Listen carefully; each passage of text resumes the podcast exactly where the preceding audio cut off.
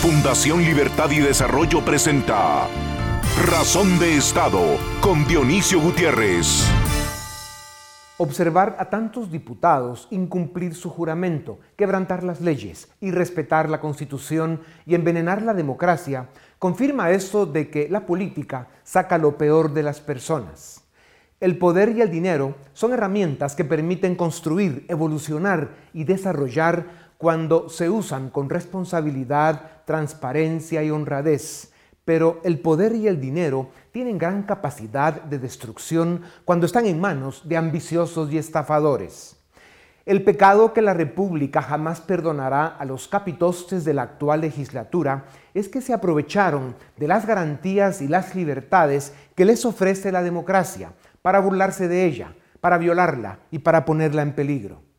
Lo que ocurre en este Congreso de los Diputados es un reto para las ciencias políticas. Debo confesar que he hecho el esfuerzo de buscar si hay argumentos, razones o propósitos respetables y positivos en el actuar de los diputados que dominan el Congreso.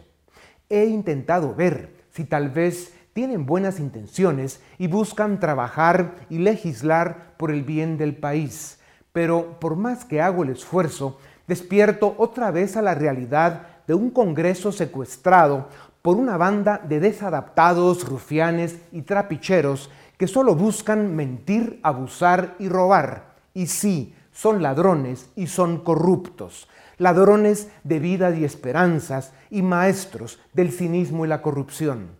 Al final, me pregunto, ¿qué le deja a nuestro país este Congreso y para efectos prácticos este gobierno? Y la respuesta lamentable es pérdida, retroceso, frustración y vergüenza. Esta conjura de los necios significó, sobre todo, pérdida de oportunidades y poner en peligro una frágil democracia que ha costado tanto a tanta gente. Enero de 2020 debe marcar una era distinta para Guatemala llega un nuevo gobierno que sabe que las oportunidades se agotan, pero es indispensable que llegue un nuevo Congreso con diputados que tengan sentido de nación y de Estado, que tengan responsabilidad, decencia y la más absoluta claridad de que serán los representantes del pueblo, no de otros intereses. Si la historia y la realidad del mundo de hoy nos enseñan algo, los diputados del próximo Congreso deben saber que encontrarán a un pueblo de ciudadanos a quienes se les acaba la paciencia. A continuación, el documental En Razón de Estado.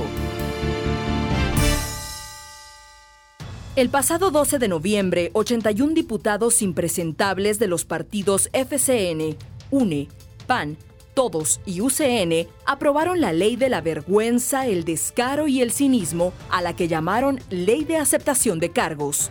Un decreto que también puede llamarse Ley de la Impunidad. Un insulto a la nación. Aceptando cargos, cualquier delincuente podrá salir libre con condenas blandas y sin mayor castigo. Este acto se suma a una historia de años de congresos dominados por mafiosos que se han dedicado a legislar en favor de la corrupción y a quienes correspondería la cárcel, no una curul. Este Congreso, dominado por raspamonedas y bocachanclas, en 2017 intentó reformar el Código Penal para hacer conmutables delitos graves en reiteradas ocasiones han buscado limitar la prisión preventiva con el propósito de sacar a sus parientes, amigos, financistas y socios del mariscal Zavala. Y ahora intentarán modificar las leyes de extinción de dominio y lavado de dinero para quedarse con los bienes mal habidos que ellos y otros corruptos han obtenido a costas del despojo sistemático del Estado.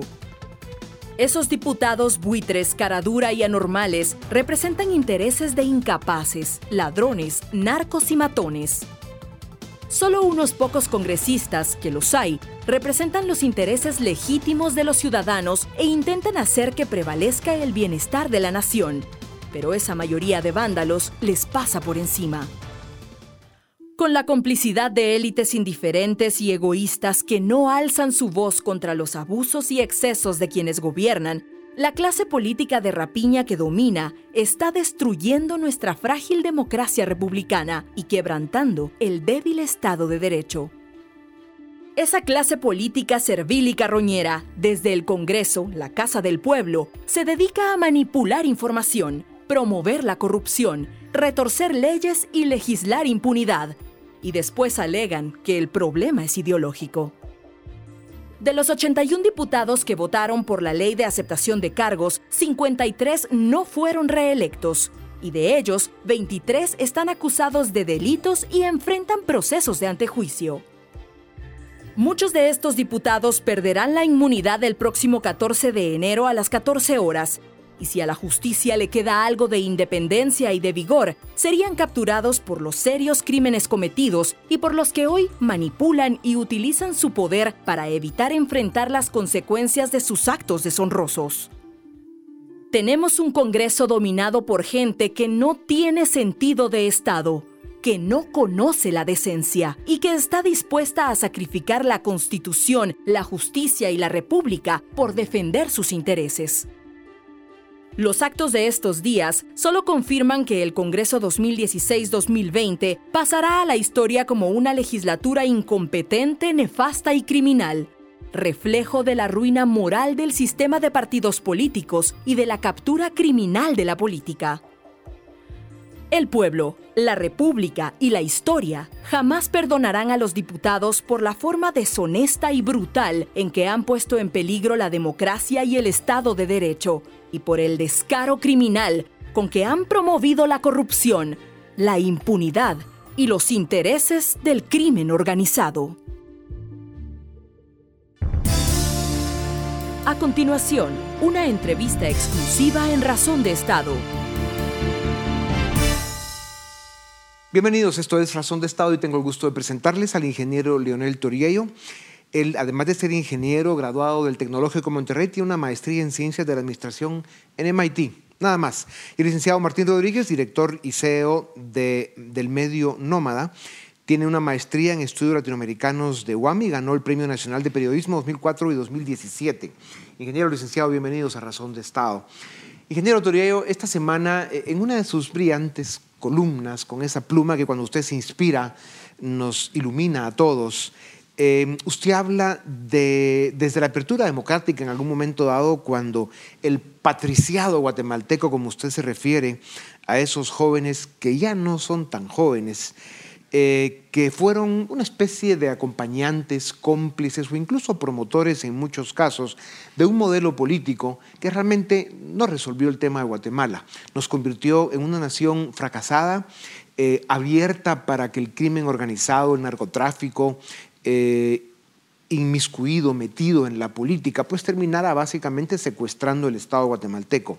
Claro, hubo una temporada en la que ese juego eh, con el que arrancó nuestra democracia, pues estuvo más o menos controlada por esos grupos que querían que nada cambiara, pero precisamente por ese tipo de modelo, pues eh, se dio también la apertura para que esos grupos criminales que se vinieron construyendo y consolidando a través de las últimas décadas sean básicamente quienes nos, quienes nos han gobernado ya eh, probablemente en los últimos 15 años.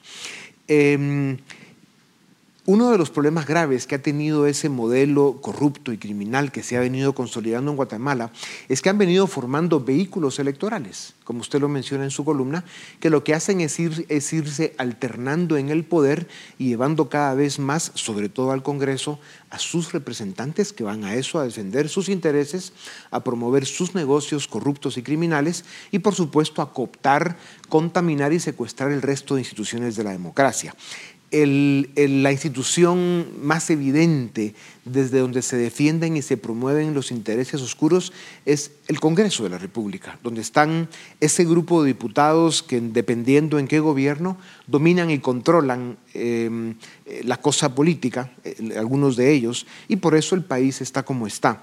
¿Cuál es su resumen sobre, sobre esta serie de, leyes, iniciativas, el manejo de licitaciones, la ley de aceptación de cargos, están hablando ahora de cambiar todo el tema de la prisión preventiva, etcétera. ¿Qué le dice a usted eso eh, de un Congreso que está terminando su periodo?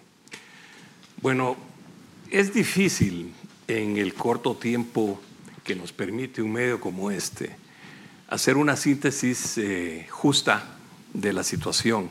De manera que uno tiene que escoger a qué le dar énfasis y a qué no. Yo quisiera enfatizar hoy en que pese a todos los problemas que son evidentes que tiene el país, Guatemala tiene ahorita una gran oportunidad. Tiene una gran oportunidad porque mal que bien el viejo sistema se está derrumbando. Es decir, hay dos vehículos eh, electorales que están fuera de escena y hay dos bajo asedio. Por supuesto que el problema es pedirle a ese mismo organismo eh, legislativo que se reforme a sí mismo. Y entonces esa oportunidad no es una oportunidad que garantice resultados. Hay que tomar acciones cívicas, patrióticas, relevantes para que esta oportunidad no se pierda. Yo pienso que el organismo legislativo en Guatemala es la evidencia más contundente de lo poco democrático que es el sistema político guatemalteco nuestros ciudadanos no conocen quiénes son sus diputados. Eh, no hay otro organismo en donde sea tan evidente la desconexión entre el representante y los representados. Si usted le pregunta a alguien de cualquier pueblo guatemalteco, eh, de Santiago Atitlán, quién es su diputado, lo más probable es que no lo sepa. Eh, esa, es, esa desconexión tenemos que empezar a romperla. Ahorita que se derrumba el sistema, aunque se defiende como gato panza arriba, ahorita que se está, eh, eh, digamos, encontrando frente a una realidad que no esperaba, es el momento para que los ciudadanos aprovechemos. Viene un nuevo gobierno. El organismo ejecutivo va a estar encabezado por alguien que en realidad no estaba en el radar al, al inicio de la, de la contienda electoral, pero que de alguna manera ha manifestado desde ya, desde antes de entrar, que tiene proyectos innovadores importantes. Eso es una oportunidad. Necesita el apoyo de un Congreso en donde 106 son nuevos y por más que hayan surgido de este sistema malo, tienen que traer alguna conciencia cívica. Ahí hay que apuntar. Y eso, esa nueva legislatura a pesar de todas las eh, protestas y de todas las este, asustadas que nos han querido dar con el petate del muerto, esas nuevas autoridades judiciales las va a elegir esta nueva legislatura. Esa oportunidad hay que aprovecharla. Eliseo Rodríguez, es claro, evidente que el actual Congreso lo que busca es pues, mantener un sistema de corrupción y seguir promoviendo la impunidad. Pero esto no solo sucede en el Congreso, aunque si bien es cierto, como dice el ingeniero Turillo, hay oportunidades importantes de cara al cambio de gobierno y a un nuevo Congreso, donde la mayoría van a ser nuevos, que veremos eh, qué quiere decir ese nuevo en realidad.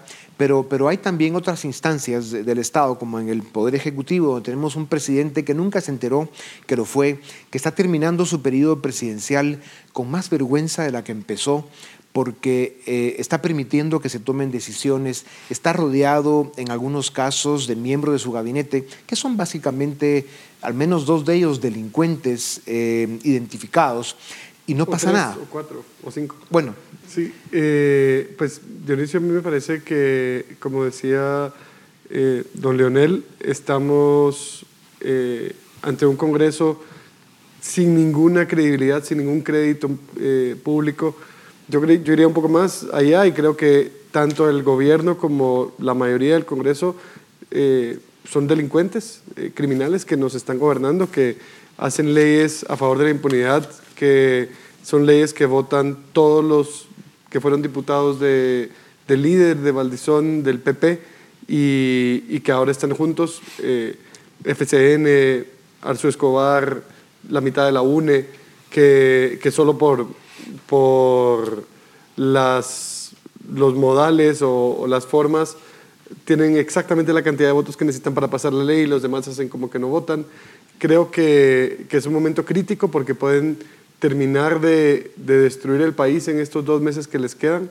Tenemos ahora una nueva tensión porque tanto el gobierno de Donald Trump como el gobierno de Jimmy Morales no obedecen a sus cortes y van eh, a empezar a, traer a, centroamericanos al menos de momento para buscar asilo en el país. Y, y, tenemos un ministro de gobernación que retira policías del aeropuerto. Tenemos un ministro de gobernación, Degenhardt, que acaba con la estructura para buscar prófugos internacionales en la policía y, ahora va a haber una nueva atención porque el MP finalmente eh, espabiló, aunque sea medias, espabiló en un caso y en vez de ir a capturarlo, eh, como debería ser por no obedecer a la Corte, está pidiéndole a la Corte que lo destituya. Y entonces eh, vamos a ver qué pasa en estos dos meses, porque si la Corte finalmente da el paso que corresponde por ley y destituye al ministro, vamos a ver si el ministro no intenta soliviantar los ánimos en el gobierno de criminales para dar un golpe de Estado, que es el sueño de muchos de, de esta alianza una teoría conspirativa en toda regla, pero que, bueno, sería una cosa desastrosa. Ingeniero Toriello, regresando un poco al tema del Congreso, de los 81 diputados que aprobaron eh, esa ley eh, perversa de aceptación de cargos por la forma y, las motivaciones que tiene, 23 de esos diputados tienen antejuicios pendientes y deberán enfrentar la justicia después del 14 a las 14. La UNE ha sido un partido oportunista, aprovechado, es oposición cuando le conviene, pero esta vez fueron determinantes en aprobar la ley de aceptación de cargos. Si esta ley entrara en vigor, su candidata presidencial, por ejemplo, Sandra Torres, podría verse altamente beneficiada. ¿A qué juega la UNE? ¿Será eh, la bancada más grande en enero y nos dejaría aprobada una ley? Eh, que obviamente no es buena para el país. Usted mencionó que líder y Patriota pues fueron dos partidos de, la vieja última camada que quedaron eliminados y que hoy están seriamente amenazados la UNE y FCN, que no ayudan en nada a la democracia guatemalteca. Este comportamiento de la UNE, ¿a qué se debe? ¿Cuál es su lectura? ¿Y, por qué son tan descarados? Se acaban las palabras ya incluso para insultarlos. Yo diría que eh, en primer lugar están muy asustados actuando con este, precipitación, sabiendo que ya tienen poco que perder, pero tienen una gran debilidad. Estos vehículos electorales son realmente remedos de partidos. No tienen una membresía de gente con convicciones sólidas que tenga lealtades a la institución o a ciertos principios. Ahí reside su gran debilidad. Los diputados que vienen, por este malo que haya sido el sistema que los reclutó, son gente fresca que de alguna manera van a tener que responder a el sentimiento de la población. Tienen que tener algún nivel de conciencia. Es como cuando los venezolanos se preguntan ¿y por qué los militares que tienen primos y tienen hermanos y tienen parientes que están sufriendo con el gobierno de Maduro no se alzan? Bueno, están controlados en el caso de Venezuela, pero estos diputados que vienen no tienen a la policía secreta cubana detrás de ellos. Entonces esta gente puede tener un activo de conciencia y creo que aunque hagan desmanes en estos dos meses los actuales diputados, la siguiente legislatura va a ser más susceptible de sentir los vientos frescos que la población demanda. Así es que yo creo que hay una oportunidad pese a todos los nubarrones que vemos. Creo que estas son patadas de ahogado, como se decía antes, de esta legislatura. Se quisieron eh, imponer sus propios jueces para que los juzgaran con benevolencia. Como no pudieron, entonces se hicieron una ley que supuestamente les va a limitar sus riesgos. Pero eso eso es una patada de ahogado. Es una muy buena cronología de los hechos, cómo van jugando y apostando eh, a las últimas instancias en estas patadas de ahogado, como usted describe. Liceo Rodríguez, eh, la prisión preventiva es otro tema que quieren tocar también. Si bien es cierto que se ha abusado de la prisión preventiva e incluso han habido injusticias, y que la prisión preventiva al final se alarga por la falta de recursos eh, financieros y humanos del sistema de justicia que no logra procesar a todos los imputados a la velocidad que van cayendo, pues sí, al final termina siendo una cosa terriblemente injusta que personas que no deberían pasar mucho tiempo en prisión preventiva. Sin embargo, por la forma, el espíritu y la motivación que tiene detrás eh, lo que quieren cambiar de la prisión preventiva, pues podría terminar beneficiando a muchas de las joyas que están guardadas en Mariscal Zavala, guardando prisión preventiva y que si salieran, sin duda alguna, irían a manipular con más fuerza de lo que ya lo hacen desde dentro de Mariscal Zavala para evitar que se haga justicia y seguir impunemente eh, pues siendo, eh, estando libres a pesar de sus delitos. ¿Qué piensa usted de eso? Sí, me parece que es peligroso y que los ciudadanos activos y, abogados están haciendo su trabajo en, plantear amparos para impedirlo, en que los diputados de oposición, que son la minoría, podrían amarrarse al Congreso si es necesario para evitar que pasen estas leyes y podrían boicotear para evitar que, que, pasen estas leyes, dar las últimas batallas igual que la Corte y que la Corte sienta que, que los ciudadanos respaldamos a la Corte y, que ha sido lo que ha evitado que nos vayamos al abismo. Entonces creo que, que así deberían frenarse estas iniciativas porque no va a haber después forma de volver a meter a todos los corruptos y a los pandilleros si salen dentro de un mes eh, para Navidad. Y perdón, creo que hay otro punto muy importante y es estar vigilantes de verdad, no tipo Consuelo Porras, sobre los juzgados que se van de vacaciones en diciembre, porque muchos de los juzgados, por ejemplo, el juzgado del juez Miguel Ángel Galvez, que tiene un prestigio en el país en los últimos años, se va de vacaciones en diciembre y es cuando los abogados chanchulleros ponen recursos para que lo conozca la siguiente jueza, que es la jueza Claudette Domínguez, que puede ser mucho más benevolente con ellos. Y igual con el caso de la jueza Ifani, entonces hay que estar pendientes para que estos jueces suplentes no deshagan todo como regalo de Navidad para los corruptos. A mí me, gustaría hacer dos acotaciones a lo que usted dijo. En primer lugar, sí se han cometido muchas injusticias abusando de la prisión preventiva. Por otro lado, se han hecho algunas justicias no buscadas. Y es que quienes deberían de haber compuesto el sistema no lo compusieron cuando pudieron y ahora están padeciendo las consecuencias de tener este pésimo sistema de, administración de justicia que en realidad ha sido deliberadamente privado de los recursos necesarios para combatir el crimen. Esa es una, una primera observación que creo que, eh, hay, que hay que anotar pero lo dejo ahí porque eso que tenemos. El otro tema, aprovechando, es el, el, una de, de, las cosas importantes, de las misiones cruciales que tendrá el próximo Congreso, que será probablemente la primera batalla del 2020, será la designación del nuevo Tribunal Supremo Electoral. Los partidos, como ya vemos, estarán al acecho para garantizarse un Tribunal Supremo Electoral que no les estorbe y no solo no cancele a los partidos que han violado descaradamente la ley electoral, sino que además que eventualmente puedan facilitar los planes que normalmente tienen. ¿Qué se puede esperar entonces del próximo Congreso para, para buscar de que se elija un nuevo Tribunal Supremo Electoral eh, según las necesidades del país? Yo diría que la ciudadanía consciente tiene que empezar a suplir las deficiencias de nuestra legislación y hacer del Congreso un organismo ciudadano más vigilado.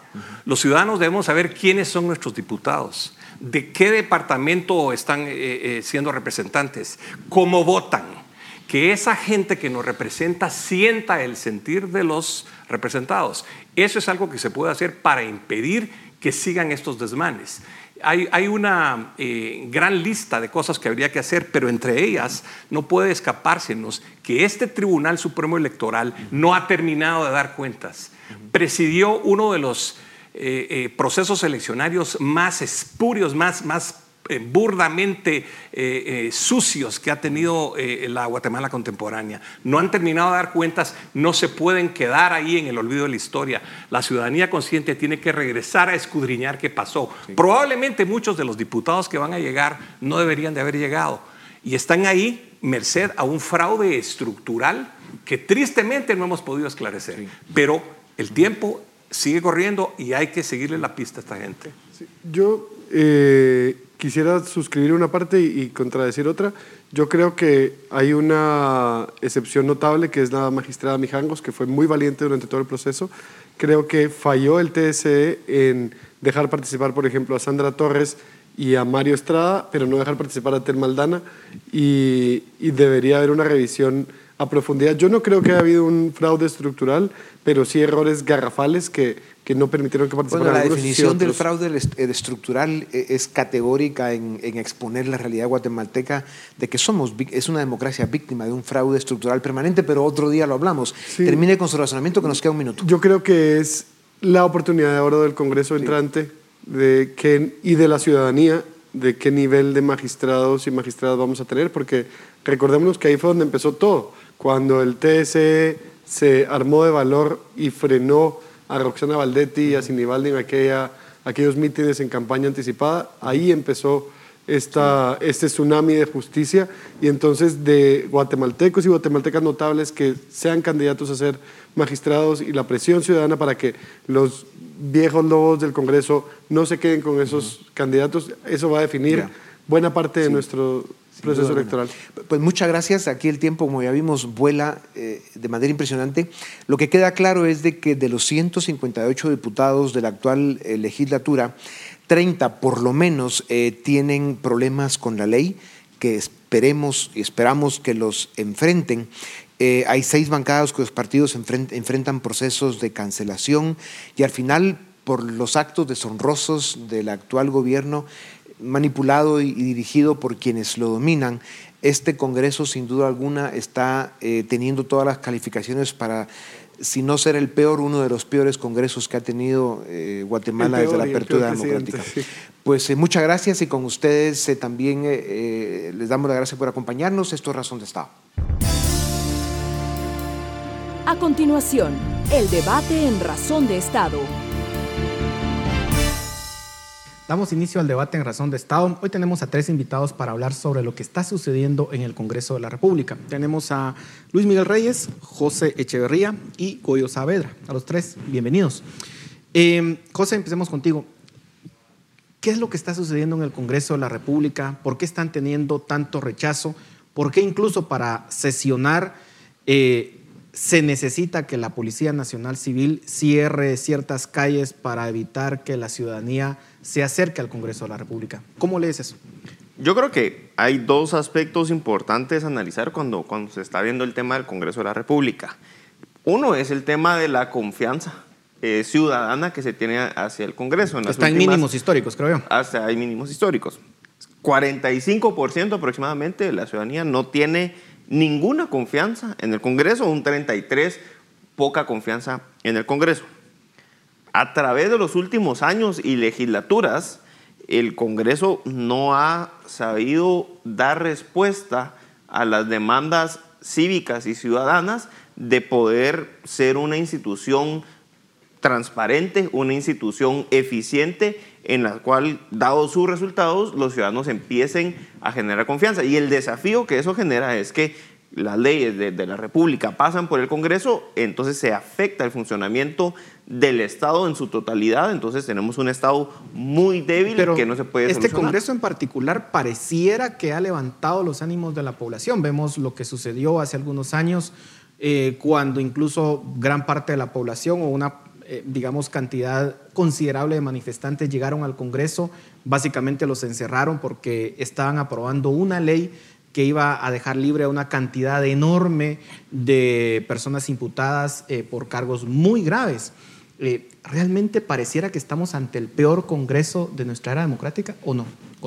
Yo no lo dudo, yo no dudo que este sea el peor Congreso y también tampoco resulta dudable que el resultado de las elecciones eh, de 2019 haya sido también esa condena por parte de la ciudadanía. Recordemos que 108 diputados no van a ser reelectos y vamos a tener 110, contando los dos que, ingresan, eh, nuevos diputados eh, a partir de enero.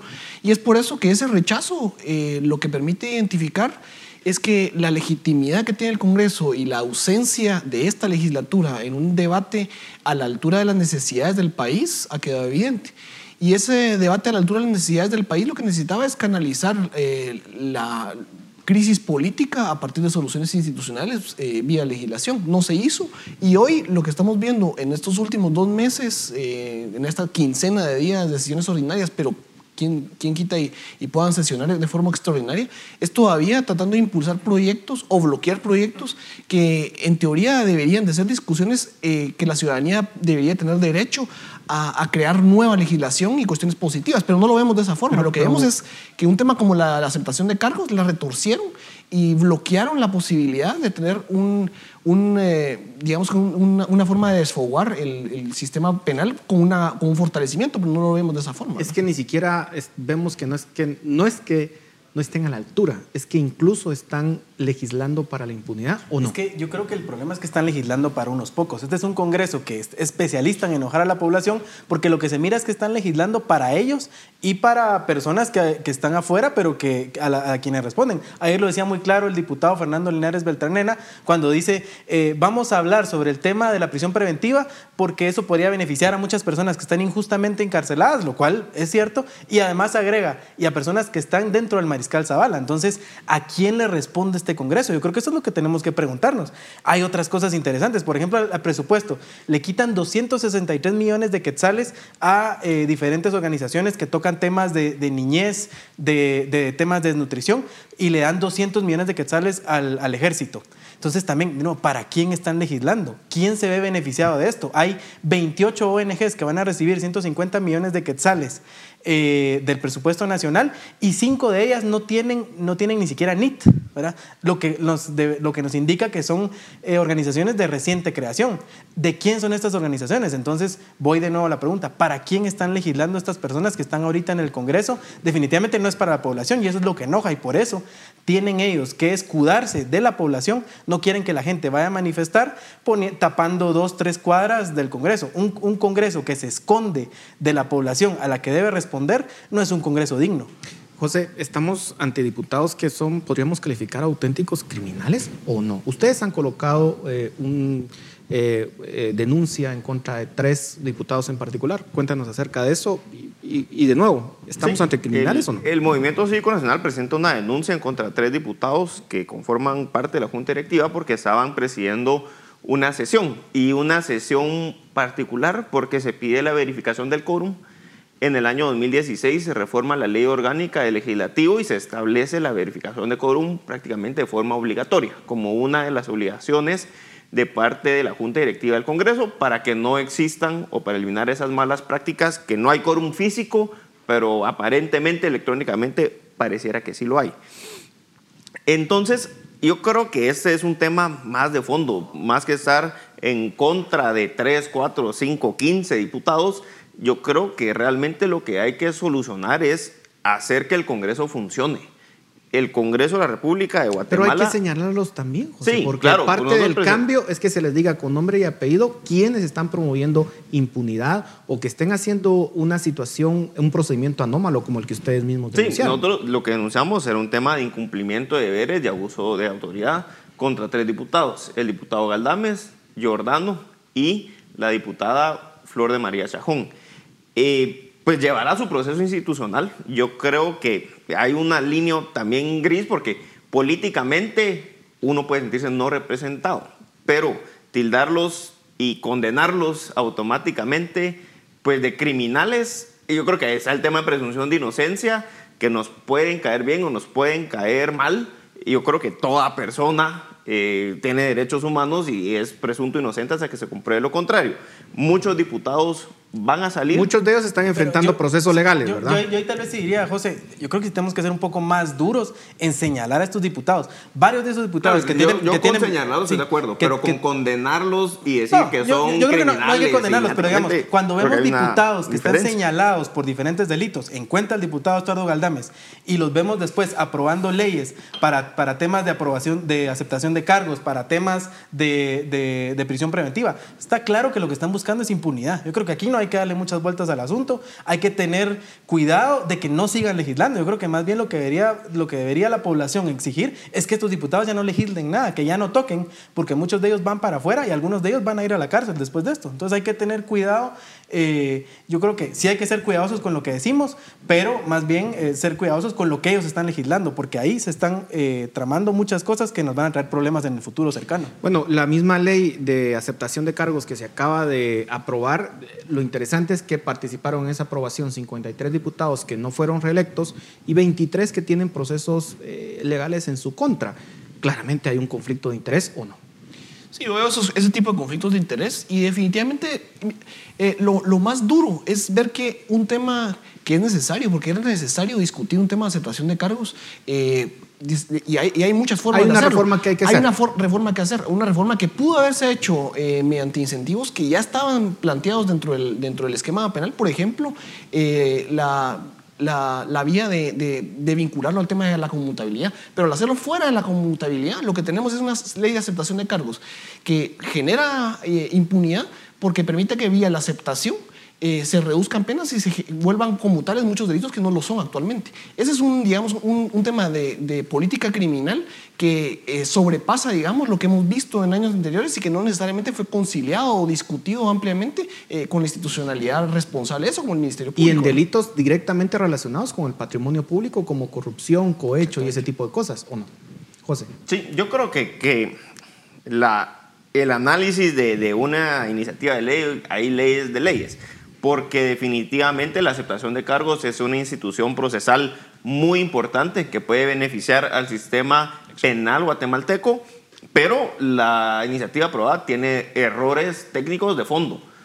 Eh, yo creo que también hay matices porque no se puede errores equiparar- técnicos o, o la intencionalidad clara de que los Es beneficios al final. que ese es el problema, digamos, eh, llamarle errores técnicos a mí me preocupa un poco porque, por ejemplo, lo pero que, no es lo, lo que mismo que, hicieron- lo aprobaron No, con el Código Penal del- No. de aumentar la No, conmutabilidad. no, no, no es igual, pero digamos que lo que hicieron, por ejemplo, con el tema del colaborador eficaz, ¿verdad? Quitarle todos los incentivos para que la persona pueda decidir ser colaborador eficaz, que ha sido una herramienta importante para combatir el crimen organizado, no solo en Guatemala, sino en todo el mundo. Entonces, ahí lo que estamos viendo es una intencionalidad clara de quitar eh, todo lo que les estorba para poder hacer justicia en este país. O sea, un retroceso importantísimo para lo que hemos visto de 2015 para acá. Yo creo que ahí hay que ser claros y señalar que de nuevo son estos diputados y muchos de ellos están metidos en problemas con la, o van a estar metidos en problemas con la justicia y lo que están haciendo es procurándose impunidad.